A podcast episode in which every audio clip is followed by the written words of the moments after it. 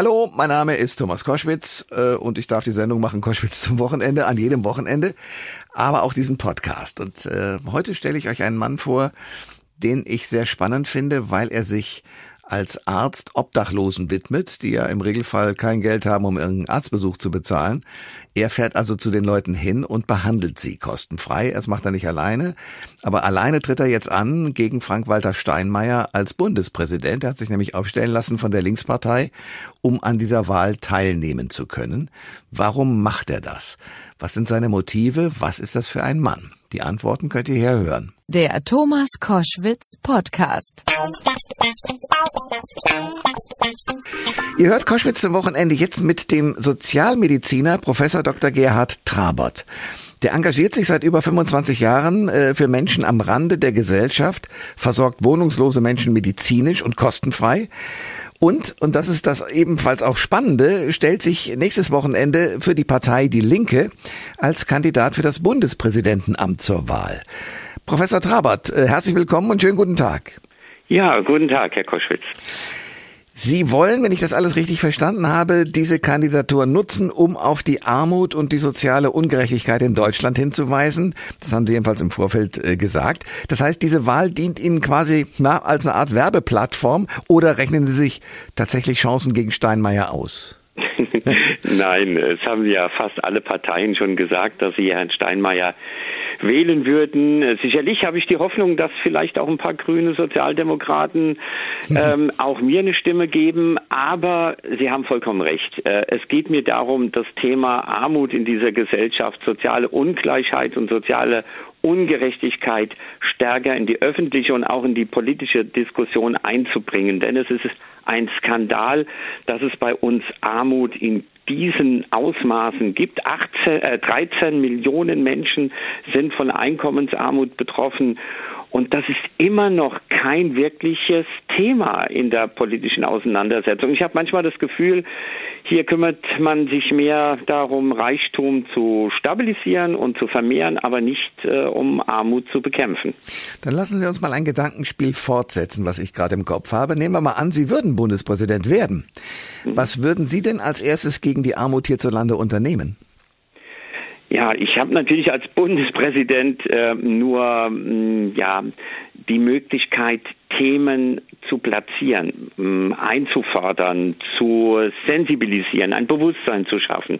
Aber das würde ich dann auch aktiv an ähm, nutzen. Also zum Beispiel, ja, ich kann ja auch einen Armutsgipfel mal einberufen um betroffene Menschen einzuladen. Also das wäre so etwas, was ich äh, unbedingt machen würde, einen permanenten Dialog, ein Gespräch mit Betroffenen, von Armut Betroffenen zum Beispiel, was viele nicht wissen, 40 Prozent aller hm, Alleinerziehenden, in der Regel Frauen, sind von Armut betroffen. 30 Prozent aller Paarhaushalte mit drei und mehr Kindern sind von Armut betroffen. Und natürlich auch wohnungslose Menschen, für die ich mich ja besonders engagiere. Also in ein Gespräch zu kommen, von den Betroffenen zu hören, was sie sagen, was verändert werden müsste. Und ich würde natürlich auch weiterhin aktiv versuchen, die Arbeit, die ich jetzt schon tue, fortzusetzen. Das heißt, nicht mehr viermal die Woche mit dem Arztmobil fahren, sondern vielleicht alle zwei oder drei Wochen und eben auch mit der zivilen Seenotrettung, da bin ich ja auch regelmäßig unterwegs, auch im Mittelmeer weiter mich da zu engagieren. Also ich würde das Amt verknüpfen mit dieser sozialen Nähe, mit diesem Engagement und quasi als Lobbyist für Menschen aufzutreten, die in unserer Gesellschaft zu wenig gesehen und gehört werden. Professor Dr. Gerhard äh, Trabert ist bei Koschwitz zum Wochenende ein doller Mann. Wir werden gleich ein bisschen das Bild und, und, und das Leben aufblättern weil da haben Sie schon große Sachen gemacht. Aber zunächst mal reden wir einfach darüber, dass Sie Kandidat sind für die Bundespräsidentenwahl am kommenden Wochenende. Ähm, ich vermute mal, dass Sie das nur am Rande interessiert. Trotzdem werden Sie es mitbekommen haben. Ähm, eine Kandidatur hat ja für furchtbaren Wirbel gesorgt, und zwar richtig negativ, nämlich die von Max Otte äh, für die AfD. Äh, was denken Sie darüber, was da passiert sein könnte? Ja, das ist natürlich einmal schon, äh, muss man sich schon sehr wundern, dass die AfD einen CDU-Mann aufstellt von der Werteunion. Äh, Werteunion. Das ist natürlich auch der rechte Flügel in der CDU. Natürlich versucht die AfD äh, so etwas immer äh, zu nutzen. Und das ist für mich auch die Partei, die es immer wieder zu bekämpfen gilt. Das ist eine rassistische Partei, ein Rechtspopulismus. Da wird der Holocaust verharmlost. Ähm, da wird auch nichts obwohl das Marx jetzt auch schon gesagt hat, er wird mir zustimmen, was das Thema Armut angeht, aber das ist ja, das sind ja alles nur Phrasen. Da wird nichts getan, um hier einen Ausgleich zu schaffen. Ja, da versucht die AfD Öffentlichkeit zu schaffen und ähm, was, was für mich besonders wichtig ist, ist, ich würde mir natürlich schon hoffen, ähm, dass ich mehr Stimme, äh, Stimmen bekomme als äh, dieser Kandidat, ähm, weil das wäre natürlich auch ein Zeichen. Es wäre fatal in meinen Augen, wenn ein AfD-Mann mehr Stimmen bekommt als jemand, der parteilos ist, zwar von den Linken aufgestellt ist, aber parteilos und das Thema soziale Gerechtigkeit so intensiv platziert. Äh, da bin ich auch mal gespannt, wie sich da die Bundesversammlung äh, positionieren wird und wählen wird. Ja, da sind wir beide sehr gespannt. Sie haben im letzten Jahr ein Buch herausgebracht mit dem Titel Am Abgrund der Menschlichkeit, Begegnungen mit Menschen auf der Flucht. Äh, und Sie haben es ja schon angedeutet, Sie haben sich äh, und tun das immer wieder gegenüber Obdachlosen. Sie gehen dorthin, nehmen kein Geld, weil die logischerweise in vielen Fällen nicht in irgendeiner Kasse sind und behandeln sie. Was motiviert Sie denn immer wieder, auf diese Schicksale so direkt zuzugehen? Ja, das ist eine gute Frage. Ich, ich glaube, da spielt wie bei vielen Menschen die Kindheit eine Rolle. Und ich bin ja als Privilegierter in einem weißen Haus aufgewachsen. Mein Vater war erst Hausmeister, dann Erzieher in diesem weißen Haus. All meine Spielkameraden ähm, waren Kinder, denen es wesentlich schlechter ging als mir. Das habe ich natürlich schon sehr früh festgestellt, wie privilegiert ich bin. Und ich habe auch festgestellt, dass zum Beispiel in der Institution Schule sie häufig ähm, sehr schnell die Schuldigen waren, wenn irgendetwas passiert ist. Hm. Und das empfand ich als zutiefst ungerecht. Und ich glaube, da hat sich bei mir so etwas entwickelt. Als Kind bist du relativ ohnmächtig dem ausgesetzt, aber als Erwachsener werde ich das nicht mehr einfach so akzeptieren. Und das ist die hohe Motivation hinzuschauen, wo gibt es soziale Ungleichheit, Ungerechtigkeit, wie geht es den Menschen am Rande unserer Gesellschaft und hier aktiv etwas zu tun als Sozialarbeiter und Arzt, aber auch immer wieder einzufordern, dass es Armut gibt, dass es diese Ungerechtigkeit gibt. Das hat auch etwas mit unseren Gesetzen, mit unseren Strukturen zu tun. Und dagegen muss man eben auch sich positionieren. Ja, also ich merke schon, auch rhetorisch ist das sehr gut. Trotzdem frage ich mich eines, manche Menschen können das gar nicht ertragen, dieses Leid zu sehen. Ja. Sie kriegen das aber hin. Wie machen Sie das? Ich muss Ihnen sagen, manchmal kann ich das auch schwer äh, noch ertragen. Ja, ich war im vergangenen äh, Sommer ja auch wieder mit Rescue Ship im Mittelmeer. Und wenn Sie das äh, einfach erleben, wie ein Schiff untergeht mit 150, 200 geflüchteten Menschen an Bord, es ist Nacht und äh, sie können noch einen Teil dieser Menschen mit anderen Seenotrettungsorganisationen aus dem Wasser retten, aber sie wissen genau, jetzt werden viele Menschen in diesem Moment untergehen, ertrinken und sterben, dann ist das schwer irgendwie äh, zu verarbeiten. Aber mir gibt sehr viel Kraft immer wieder die Begegnung mit den Menschen die eben am Rande unserer Gesellschaft sind. Es ist eine sehr authentische, ehrliche Form der Begegnung. Es findet etwas statt, was durch nichts bezahlbar ist, dass man sich wirklich so äh, von, von Mensch zu Mensch berührt, miteinander ja etwas teilt. Und das ist eben, und das ist mir auch immer wieder wichtig, es ist nicht nur ein Geben von mir, sondern ich bekomme unheimlich viel zurück. Und ich glaube, das ist so etwas, was mich immer wieder motiviert, nicht aufzugeben. Denn wenn wir aufgeben, denen es gut geht, und mir geht es ja gut, ähm, ja, wer soll sich sonst engagieren? Und von daher, es sind verschiedene Faktoren, aber besonders diese Form des sich Begegnens ist etwas, was mir die Kraft gibt, das zu ertragen und weiterzumachen. Professor Dr. Gerhard Trabert äh, wird am nächsten Wochenende an der Wahl teilnehmen zum Bundespräsidenten.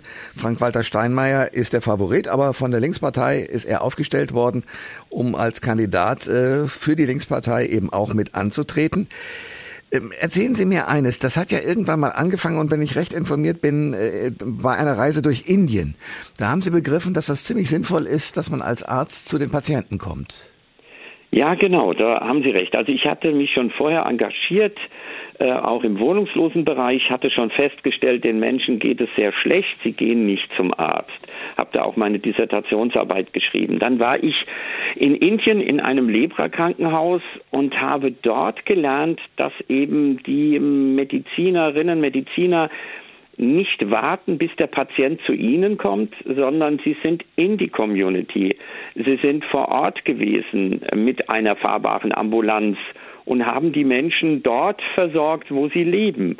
Und dieses Konzept, das habe ich gedacht, das ist genau das Richtige, denn gerade wohnungslose Menschen ja, sie sind häufig nicht krankenversichert. Sie haben auch ein Schamgefühl, sich in eine Praxis zu setzen, wurden und werden auch immer wieder auch ähm, ja schlecht behandelt.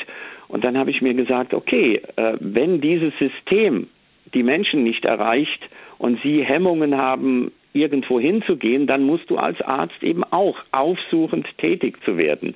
Am Anfang bin ich noch mit dem Köfferchen in die Fußgängerzone und in zur Tiefgarage gegangen, aber Sie können schlecht sagen, ähm, in der Öffentlichkeit machen Sie sich frei, ich muss Sie mal abhören. Äh, und dann ist die Idee eben mit diesem Schutzraum, mit diesem fahrbaren Sprechzimmer, mit diesem Arztmobil entstanden und da fahre ich eben dorthin, wo wohnungslose Menschen sich treffen, wo sie sich aufhalten und wo ich auch Tipps aus der Szene bekomme. Doc, du musst da und da hinfahren. Dem derjenigen geht es ganz schlecht.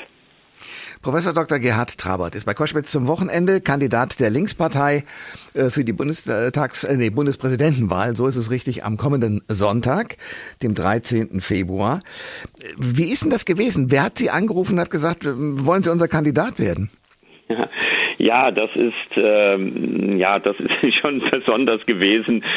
Ähm, Janine Wissler und auch der Bundesgeschäftsführer der Linken, sie hatten mich angerufen und hatten gefragt, ob ich mir so etwas vorstellen könnte. Ich hatte ja schon im Vorfeld Bezug gerade zu Janine Wissler. Da ging es äh, in Hessen auch darum, sogenannte Clearingstellen, Beratungsstellen für nicht kranke äh, versicherte Menschen zu, zu, ins, äh, zu implementieren, weil wir das hier in Rheinland-Pfalz schon hatten. Äh, da gab es einen inhaltlichen Austausch. Dann wurde ich gefragt, ob ich als Parteiloser auf dem Direktmandatsplatz äh, hier im Wahlbezirk kandidieren würde für den Bundestag. Ähm, da habe ich ja relativ viel Stimmen bekommen und dann diese Frage. Ja, äh, ich musste erstmal, ich habe mir erstmal Bedenkzeit auserbeten, weil das wird man ja nicht so häufig gefragt, aber, aber, aber dann habe ich natürlich schnell realisiert, äh, du hast die Chance, äh, das Thema der sozialen Ungleichheit, das Thema, das Armut krank macht und Krankheit zu Armut führt, äh, dass so viele Menschen im In- und Ausland unter Menschenrechtsverletzungen leiden, dieses Thema kannst du auf einem ganz anderen Level noch einmal thematisieren. Und dann habe ich gedacht, das, das musst du einfach tun. Ja, das bin ich auch den betroffenen Menschen schuldig.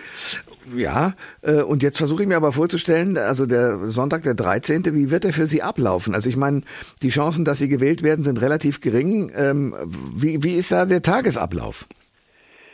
Ja, also der Tagesablauf, ähm, es gibt äh, am Vormittag einen ähm, Gottesdienst, den man besuchen kann und das werde ich auch tun.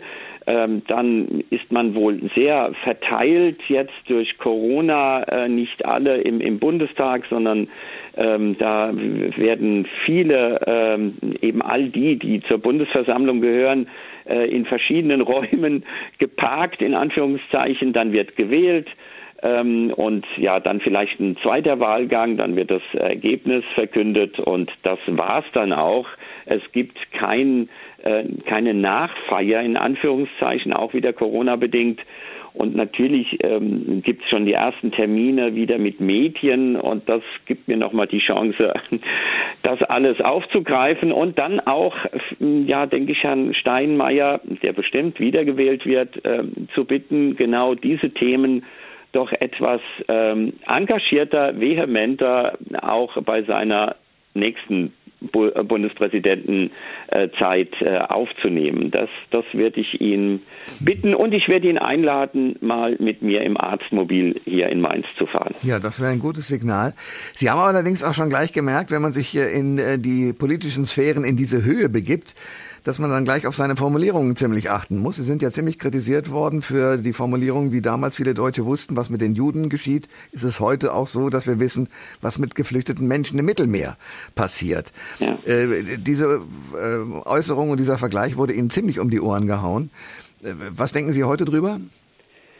Ja, also einmal hat mich das auch sehr erschüttert, dass man mich äh, so fehlinterpretiert bewusst oder fahrlässig, äh, ich habe niemals ja, den Holocaust, die Ermordung von sechs Millionen jüdischen Mitbürgern, von Sinti und Roma, von behinderten Menschen, auch von wohnungslosen Menschen verglichen mit der Situation von Menschen, die jetzt ausgegrenzt sind. Das habe ich niemals getan.